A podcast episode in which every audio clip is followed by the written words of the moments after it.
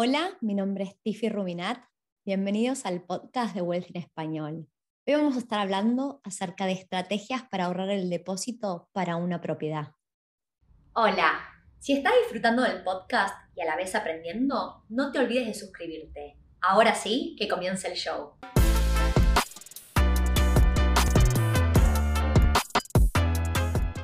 Antes de arrancar con el podcast de hoy, tengo un anuncio ya he nombrado en un podcast anterior que el equipo de Wealthy se está expandiendo y estamos buscando distintas personas para distintos roles.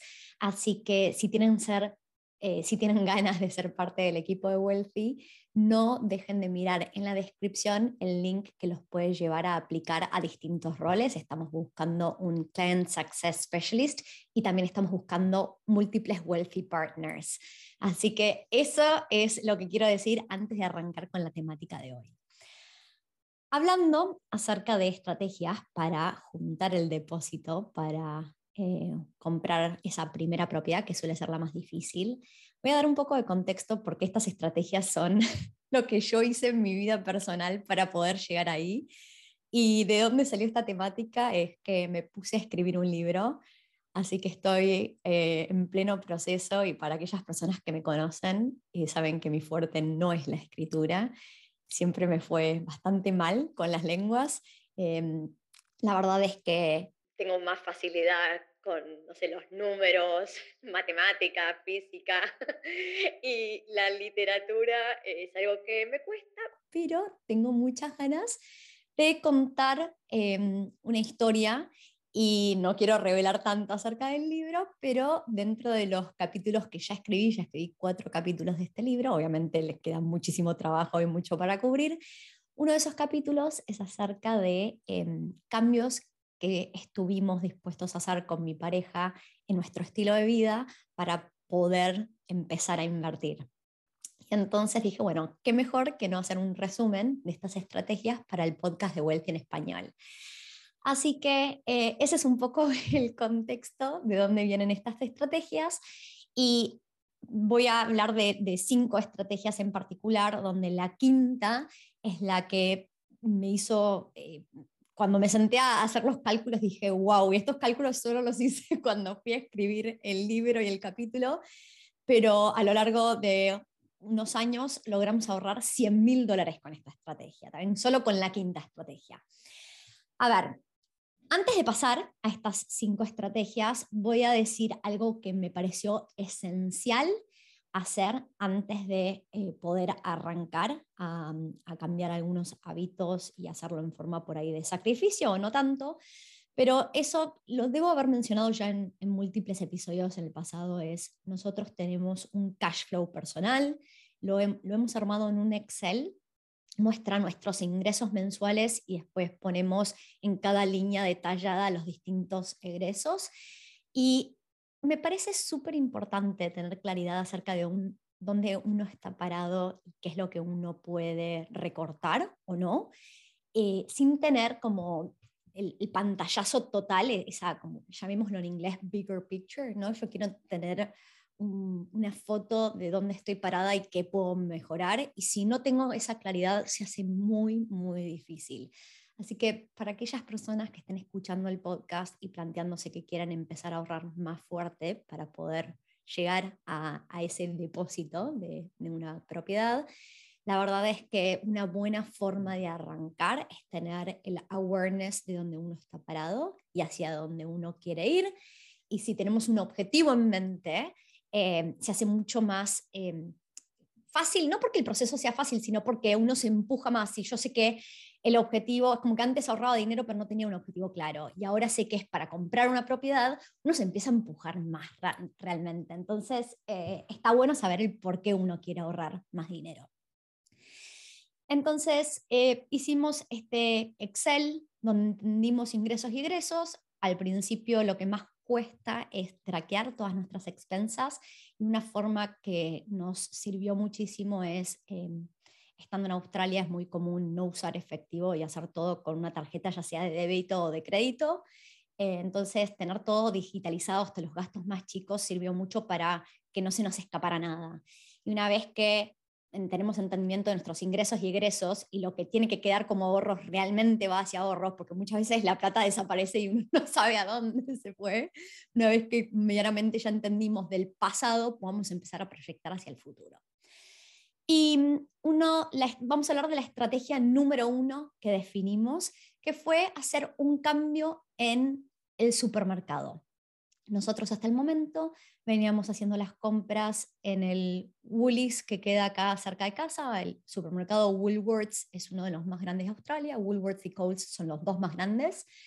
Y en realidad em, yo venía de, un trabajo en una multinacional donde parte de mi rol era hacer las tácticas de precios y promociones para los distintos supermercados y entendía que la estrategia de Aldi es una estrategia muy distinta a la de Woolworths y Coles porque ellos, eh, el 90% de los productos que venden, los venden como su propia marca, su home brand. Eso significa que hay un intermediario menos. En, vez de que una empresa le tenga que vender un producto a un supermercado y esa empresa tiene que hacer un margen de ganancia y el supermercado también tiene que hacer un margen de ganancia, acá eliminaban una de esas dos partes y el propio supermercado puede cobrar menos dinero por su home brand porque hay un intermediario menos. Entonces, hacer cambios en los hábitos de vida es probablemente una de las cosas más difíciles. Nosotros nos propusimos y desde aquel entonces creo que esto nos lo propusimos allá para el 2017 más o menos y empezamos a hacer nuestras compras semanales, semanales o en inglés fortnightly cada dos semanas en Aldi. Y muy rara vez, cuando necesitamos algo rápido, vamos a Woolworths o Coles, pero vemos una diferencia bastante significativa cuando agarramos el recibo de la compra y el monto total. De hecho, para que sepan, esto lo aprendí dentro de ese rol que hacía precios y promociones, las estrategias de Woolworths y Coles en general cuando hacen eh, promociones es, va a ser que compres 2 por, 3 por, 5 por. Entonces, sí, compras un descuento, pero compras una mayor cantidad, entonces terminas gastando más de todas maneras. En Aldi, la estrategia de Aldi, a diferencia de Woolworths y Coles, es que cuando vos mires tu recibo final, digas, wow, gasté mucho menos en el monto total de la compra que si hubiera ido a Woolworths o Coles. Entonces, la verdad es que nosotros lo que queríamos decir, más allá de que me encanta comprar cosas en promoción, nosotros queríamos reducir las compras innecesarias y gastar la menor, el menor dinero posible. Y en ese sentido, Aldi es una excelente eh, solución. Así que estrategia número uno fue cambiar dónde hacíamos las compras de supermercado para poder reducir nuestro gasto mensual que, representaba uno de los costos más grandes de vida. ¿Está bien? El segundo punto o segunda estrategia fue decir que de ahora en más hacíamos cenas donde hubiera sobras para el almuerzo del día siguiente. Hasta ese momento eh, veníamos usando demasiado seguido la estrategia de comprar el almuerzo cerca de la oficina o cerca de donde Maxi estaba trabajando. Y es un gasto gigante día a día salir a comprar comida. Simplemente por hacer, o sea, no, no teníamos que cocinar eh, en una ocasión adicional, simplemente es hacer un poco de más a la noche para tener esas obras para el día siguiente. Y empezamos a, ahorrar muchísimo dinero por cocinar nosotros en vez de comprar la comida afuera. Voy a decir que yo no soy bueno en la cocina, no disfruto cocinar y siempre que puedo encontrar una excusa para no hacerlo, encuentro esa excusa muy fácilmente.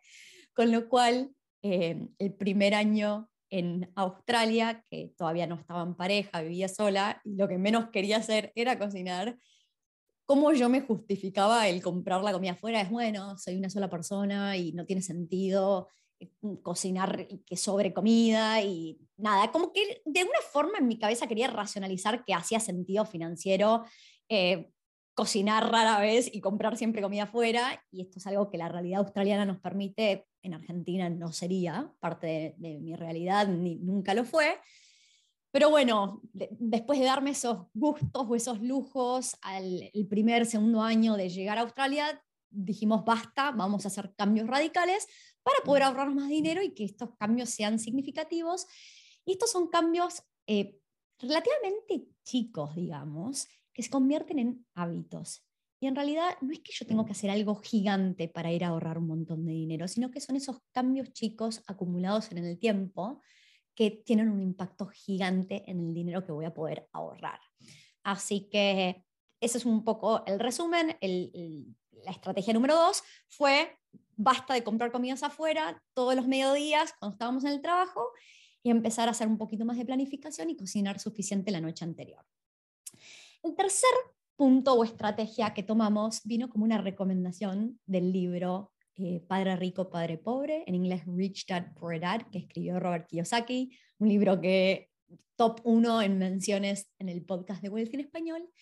Y él explica cómo la gente con mentalidad rica tiene que primero pagarse a uno antes de pagar a los demás. Y voy a explicar un poco cómo entendimos nosotros, empezamos a implementar esta estrategia de pagarnos a nosotros primero.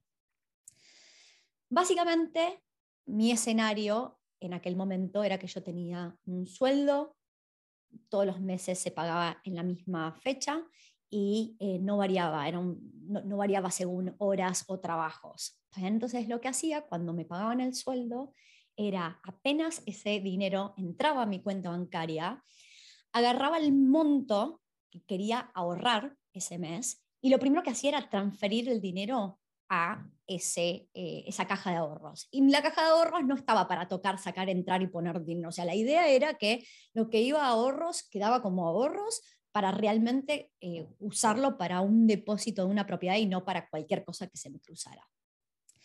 Entonces, la idea en este sentido era que en vez de yo primero pagar el alquiler, eh, la conexión a Internet, mi celular, em, irme de shopping, comidas afuera, supermercado y después ver cuánto dinero ahorro, era al revés. Yo acomodaba mis gastos mensuales para primero asegurarme que todos los meses hubiera ahorrado un cierto monto de dinero. Y después iba y gastaba.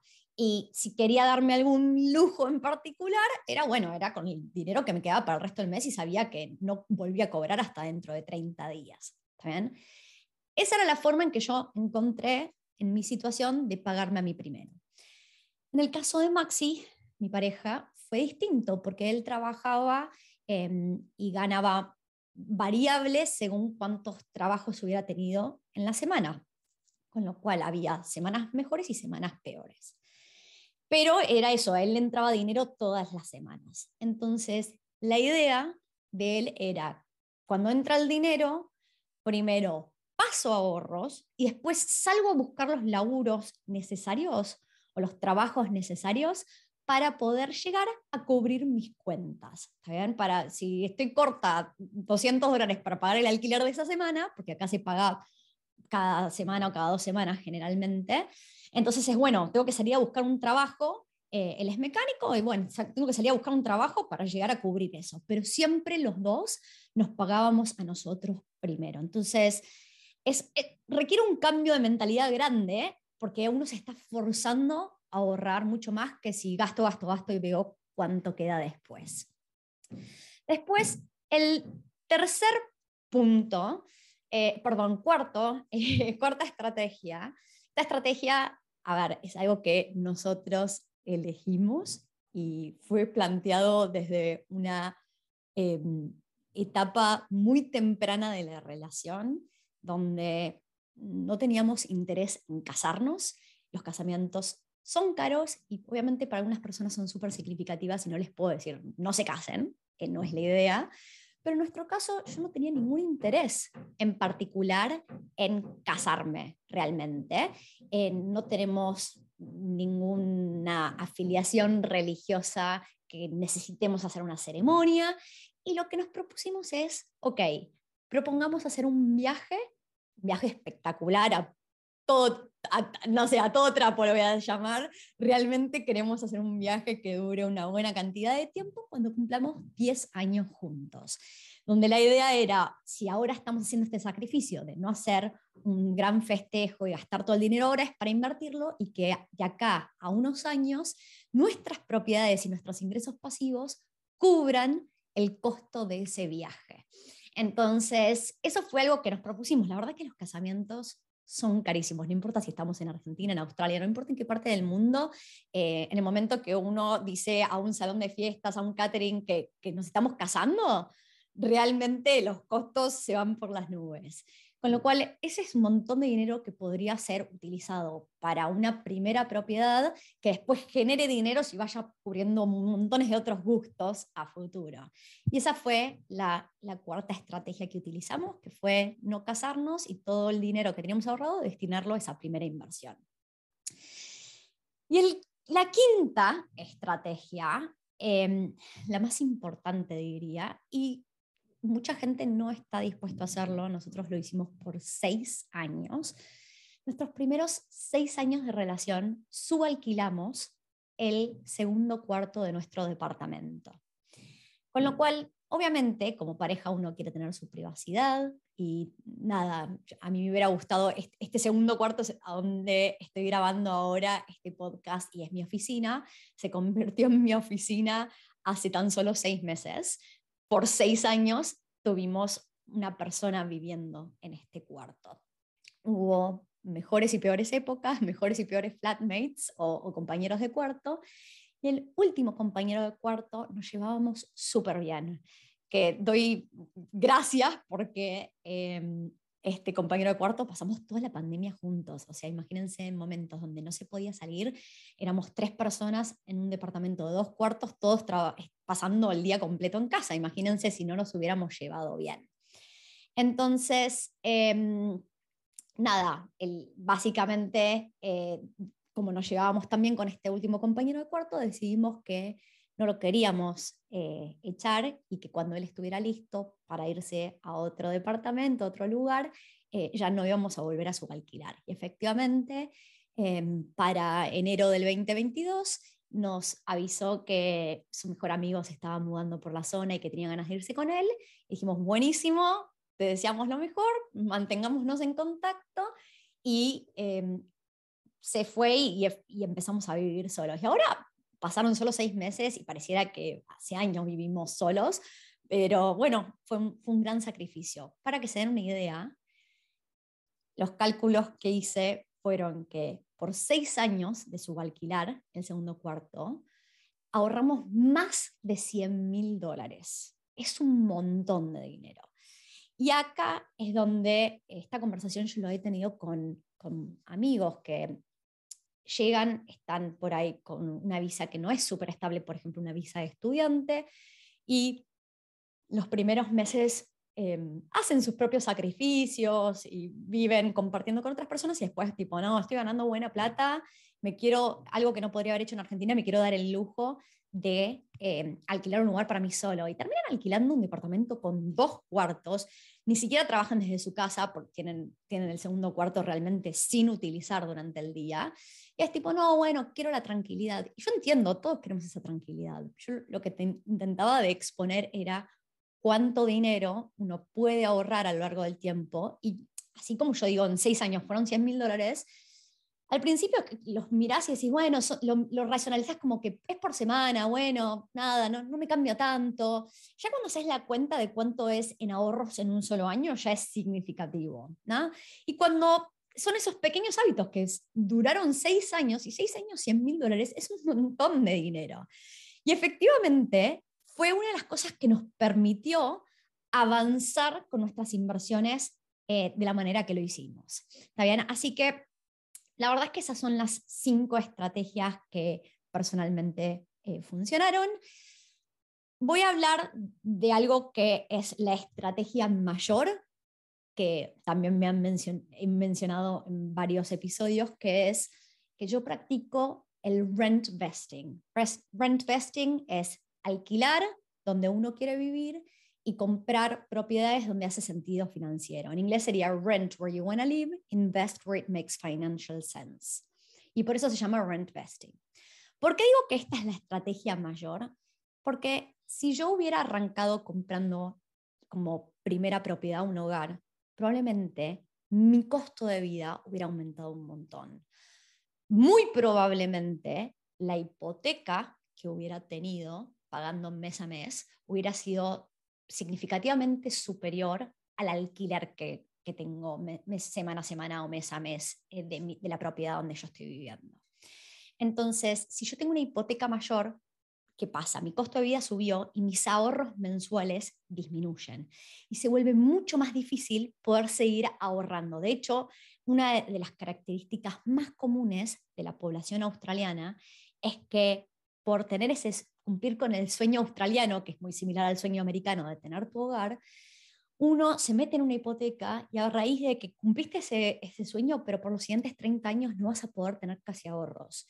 Lo más loco es que más del 50% de los hogares viven mes a mes. O sea que tienen ingresos y cubren todas esas expensas, incluyendo la hipoteca, y no, lo, no logran ahorrar dinero mes a mes. Entonces, si llega a venir un gasto imprevisto, que gastos imprevistos los hay, como por ejemplo, uno de repente pasó algo relacionado con nuestra salud, tenemos que salir a, a, cubrir el costo de lo que sea que nos pasó, ya sea una operación, una internación, lo que fuera, de repente quedamos en negativo, no llegamos a fin de mes.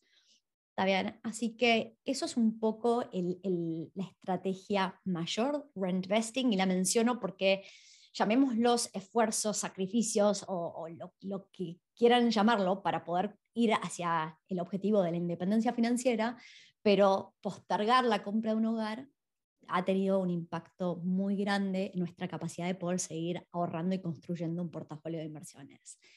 Cuando arranqué este episodio, eh, mencioné que obviamente esta fue la estrategia para ahorrar eh, dinero para el depósito de, más que nada, la primera propiedad, porque una vez que uno entra al mercado inmobiliario se hace más fácil y no necesariamente tengo que seguir ahorrando dinero para los siguientes depósitos, puedo empezar a usar estrategias donde si mi propiedad se aprecia en valor, puedo usar lo que se llama equity para comprar la siguiente propiedad.